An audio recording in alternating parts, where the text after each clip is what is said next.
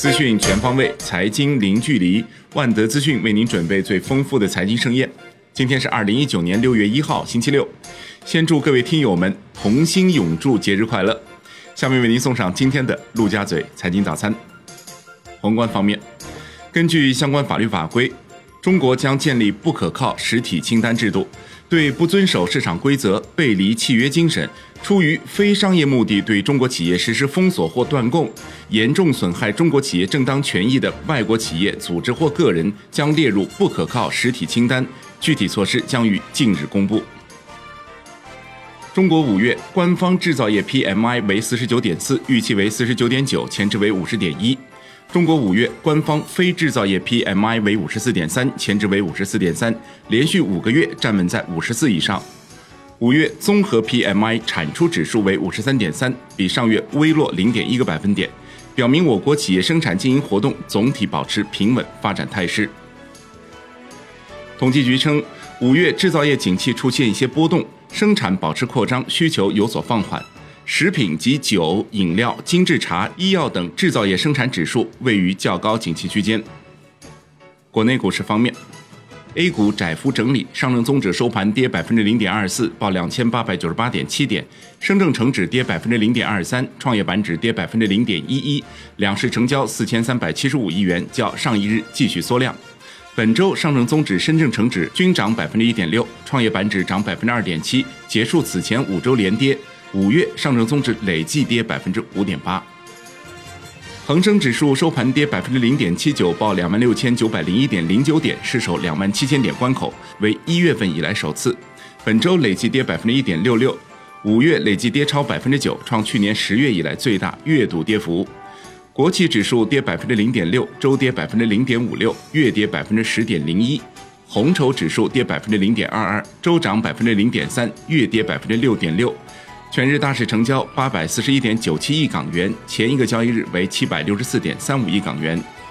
中国台湾加权指数收盘涨百分之一点一一，报一万零四百九十八点四九点，周涨百分之一点六五。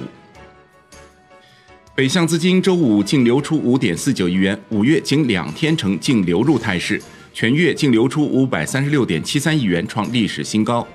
五月有不少个股获得北上资金大力增持，持股比例提升超过一个百分点的个股达十一个，持股数量增加超过千万股的个股数量接近四十只。证监会核发海油发展、新化股份、三只松鼠、朗进科技四家企业 IPO 批文，未披露筹资金额。证监会召开行政处罚工作座谈会，证监会副主席严庆明指出，要依法加大执法力度，精准打击违法行为，要抓住相关法律法规制定修订契机，对部分违法行为罚则偏轻的条文，尽快形成立法修法建议。中金所称，自六月三日结算时起，对沪深三百、上证五零、中证五百股指期货的跨品种双向持仓，按照交易保证金单边较大者收取交易保证金。进一步完善风控及异常交易管理，增加交易限额制度，提升异常交易管理的制度层级。中证协发布科创板首次公开发行股票承销业务规范，从规范询价、定价、配售等方面压实中介机构责任。中证协同时发布科创板首次公开发行股票网下投资者管理细则，从明确私募注册条件等四个方面加强科创板网下投资者自律管理。长源集团公告称，公司因涉嫌信批违法违规遭证监会立案调查。公司同时表示，截至目前，格力集团不谋求公司控制权。金融方面，央行副行长潘功胜表示，加大对中小银行的政策支持，将综合运用多种货币政策工具，保持银行体系流动性合理充裕。对中小银行继续执行较低的存款准备金率、扩大再贷款、再贴现等工具规模。楼市方面，据《二十一世纪经济报道》称，接近监管人士表示，部分房企因拿地激进，出现一些地王，已经引起中央的注意。在住建部的指导下，央行与证监会将暂停部分房企的债券及 ABS 融资渠道。产业方面，发改委印发《油气管网设施公平开放监管办法》。鼓励和支持各类资本参与投资建设纳入统一规划的油气管网设施，提升油气供应保障能力。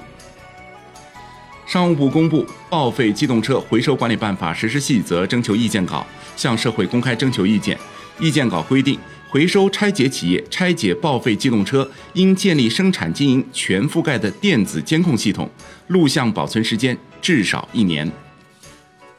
海外方面。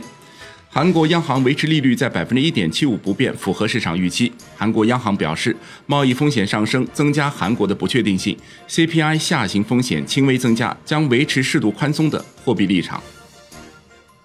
国际股市方面，美股周跌，道指跌超三百五十点，失守两万五千点，三大股指均创二零一九年以来最大单月跌幅。美国总统特朗普出人意料地宣布，将对所有墨西哥进口商品征收最高可达百分之二十五的进口税，使数周以来困扰投资者的全球贸易紧张局势进一步恶化。欧洲三大股指集体下跌，德国 D A X 指数跌百分之一点四七，报一万一千七百二十六点八四点，周跌百分之二点三七，月跌百分之五。法国 C C 四零指数跌百分之零点七九，报五千二百零七点六三点，周跌百分之二点零五，月跌百分之六点七八。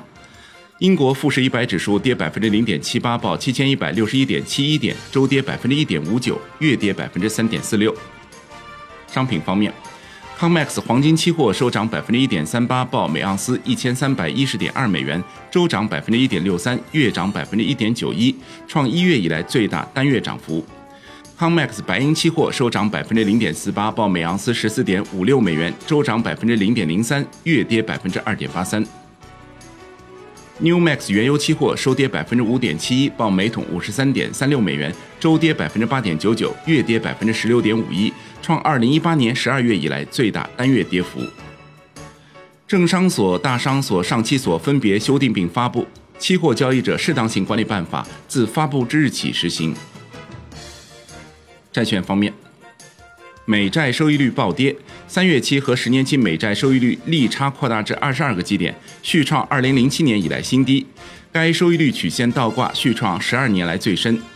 三月期美债收益率跌破二点六个基点，报百分之二点三五。两年期美债收益率跌十四点五个基点，报百分之一点九三二，创二零一六年九月以来最大单日跌幅。十年期美债收益率跌八点八个基点，报百分之二点一三零，创二零一七年九月以来新低。据《二十一世纪经济报道》称，存款保险基金将对包商银行五月二十四日业务终了前承兑的汇票提供保障，对接管日后包商银行新承兑票据业务由存款保险基金提供全额保障。银保监会正式批准华夏银行发行不超过四百亿元无固定期限资本债券。央行将开展央票互换操作，予以支持。外汇方面，在人民币对美元十六点三十分收盘价报六点九零二零，较上个交易日涨三十一个基点。人民币对美元中间价调贬两个基点，报六点八九九二，本周累计调升一个基点。美元指数跌百分之零点四二，报九十七点七七四零，周涨百分之零点一八，月涨百分之零点二六，连涨四个月。美元对日元跌百分之一点二，报一百零八点三，创一月十五日以来新低。